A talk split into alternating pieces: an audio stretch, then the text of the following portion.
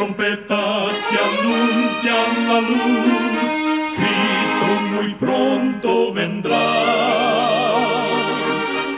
Escuchan ustedes el programa mundial La Voz de la Esperanza, que proclama un mensaje cristiano de paz, de seguridad y de amor. Cristo muy pronto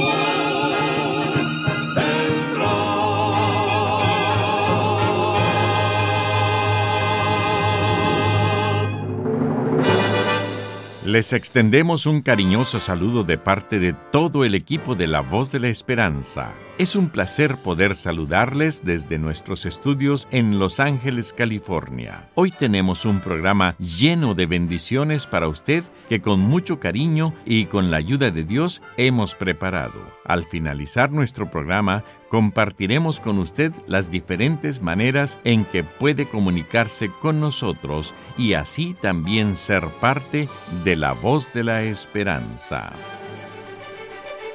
Con gusto presentamos en estos momentos a nuestra nutricionista Nessie Pitao Grieve, quien tendrá su segmento Buena Salud. Su tema será Para emblanquecer tus dientes. Conocemos los alimentos que manchan los dientes, como el café y el té, pero ¿habrá alimentos que los emblanquecen?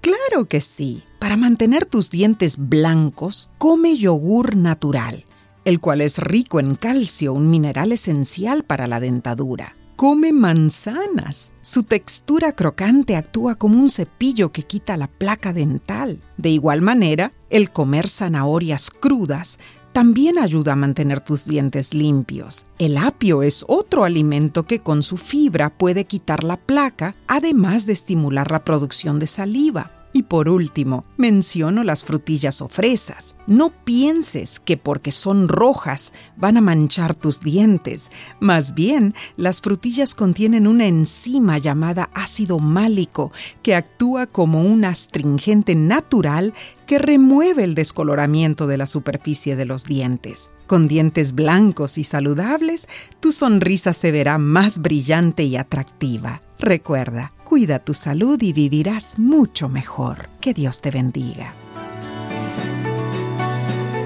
La voz de la esperanza, al grito del corazón, alcanza herido y lo entrega a Dios.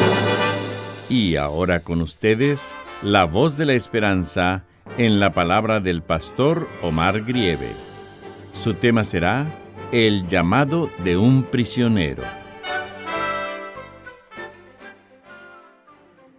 Amados oyentes, en Efesios capítulo 4 y versículo 1 encontramos una declaración del apóstol Pablo que dice así, Yo pues, preso en el Señor, os ruego que andéis como es digno de la ocasión con que fuisteis llamados. Pablo se presenta como preso en el Señor título del cual se complacía. Lo que el mundo considera vituperio, él lo apreciaba como la más elevada honra. Antes de la experiencia en el camino a Damasco, Pablo había sido miembro del Sanedrín, del Tribunal Supremo. Pero después de su dramático encuentro con Cristo, se transformó en el gran apóstol y con gozo se consideraba preso en el Señor. Prisionero por su adhesión incondicional a Dios y por su celo en propagar el mensaje bíblico. Si fuera un débil que se avergonzara del Evangelio, la prisión le sería una deshonra, pero era un testigo fiel, incansable, listo a sufrir, por eso le era grandemente honroso el título de preso en el Señor. La ley romana hacía concesiones especiales a los prisioneros acusados de crímenes secundarios. En el informe de Festo, procurador de Judea, no había nada que incriminase al apóstol. Por eso en esa ocasión Pablo no fue detenido en un calabozo, sino que permaneció bajo la custodia de un guardia en una habitación alquilada. Aunque era una prisión moderada, no por eso dejaba de ser incómoda. ya que su libertad estaba restringida. Una cadena lo mantenía unido permanentemente a un soldado, pero no se dejó abatir por el desaliento. Desde esa prisión escribió las cartas a los Efesios, Colosenses, Filipenses y a Filemón. Nuestra jornada a lo largo del camino de la vida debe reflejar la luz que procede del cielo, hasta el día final, cuando se abrirán las puertas de la casa de nuestro Padre Celestial. Entonces contemplaremos los eternos resplandores que Dios está preparando para aquellos que le aman. Mientras aguardamos aquel día, vivamos en este siglo sobria y justa y piadosamente, como dice Tito capítulo 2 versículo 12 que el llamado del apóstol nos estimule a una vida victoriosa según la vocación divina. La situación moral de nuestro mundo sigue minando los fundamentos de la sociedad. Asistiremos impotentes al aumento de la violencia, al suicidio ecológico, a la presencia de los males sociales que afligen al mundo. ¿Nos dejaremos abatir por el desánimo? ¿Permitiremos que el desaliento domine nuestro corazón? Una persona desalentada es un cuerpo de tinieblas que no solo deja de recibir ella misma la luz de Dios, sino que impide que llegue a otros. Una señora mandó llamar a un plomero a su casa. El hombre había tenido un día terrible.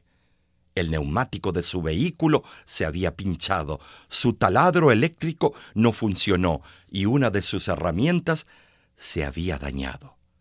La señora ofreció llevarlo a su casa y mientras iban por el camino, él mantuvo silencio.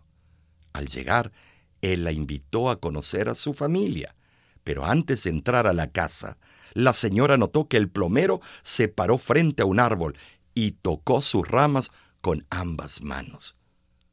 Después abrió la puerta y demostró una gran transformación.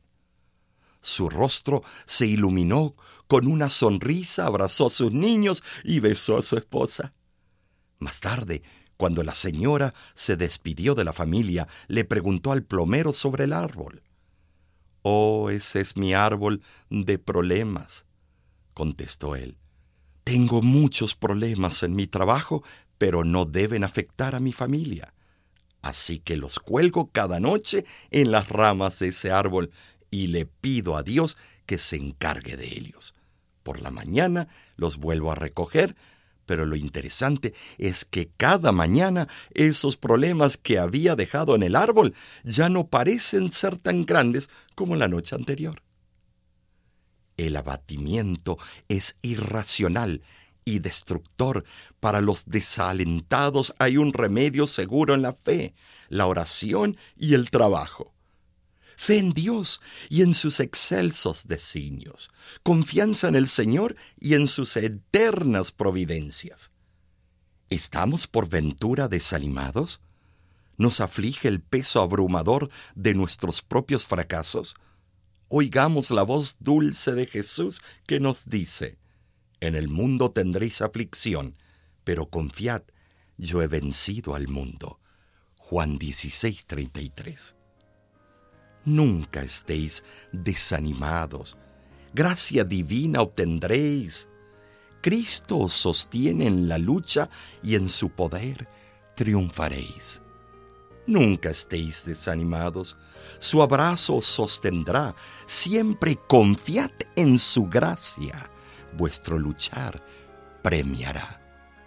Nunca os rindáis en las pruebas. Cristo las desterrará. Fiad en Jesús, fiad en Jesús. Cuanto más duras las luchas, tanto más gracia os dará. Nunca estéis desanimados, gracia divina obtendréis.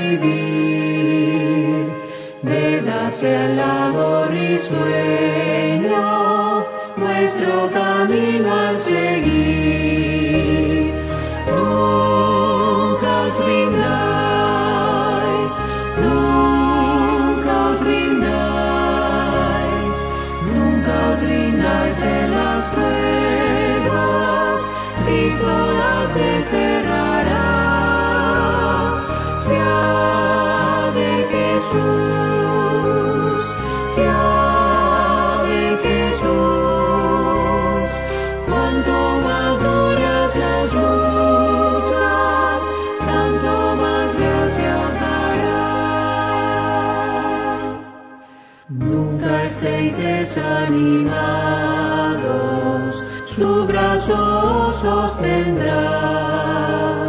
Siempre confiad en su gracia, vuestro luchar premiará.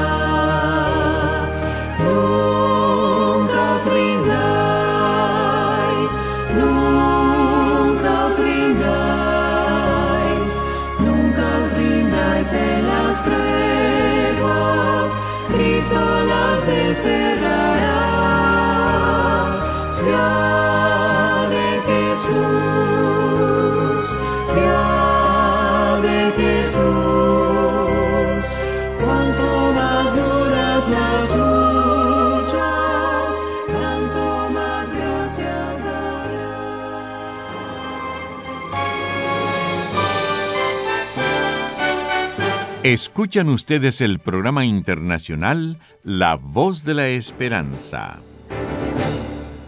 Estamos muy contentos en que nos hayan sintonizado el día de hoy. En La Voz de la Esperanza sabemos la importancia de estudiar las Sagradas Escrituras, por eso contamos con diferentes cursos bíblicos completamente gratis para usted. Por más de 75 años, millones de personas han sido beneficiadas a través de nuestros cursos y esperamos que usted también lo sea. Si está interesado en conseguir nuestros cursos bíblicos por correspondencia para usted o un ser querido, contamos con tres diferentes cursos. Descubra Hogar Feliz y Tiempo Joven. Si se encuentra en Estados Unidos o Canadá, los puede solicitar y se los haremos llegar hasta su hogar en forma gratuita. Llámenos al 1-888 Tesoros que es lo mismo que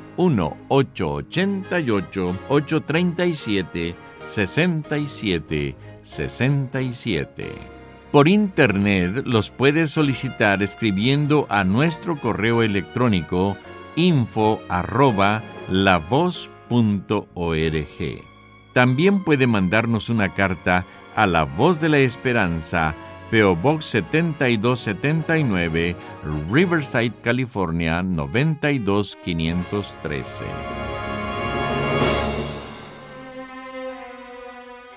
Muchísimas gracias, amigo, amiga oyente, por su atención. Dentro de una semana, por esta misma emisora y a la hora de hoy, volveremos con otro importante mensaje espiritual. Y ahora, nos despedimos de nuestros oyentes diciendo a cada uno de ellos, Dios te bendiga y te guarde. Haga resplandecer Dios su rostro sobre ti y tenga de ti misericordia. Dios alce a ti su rostro y ponga en ti paz.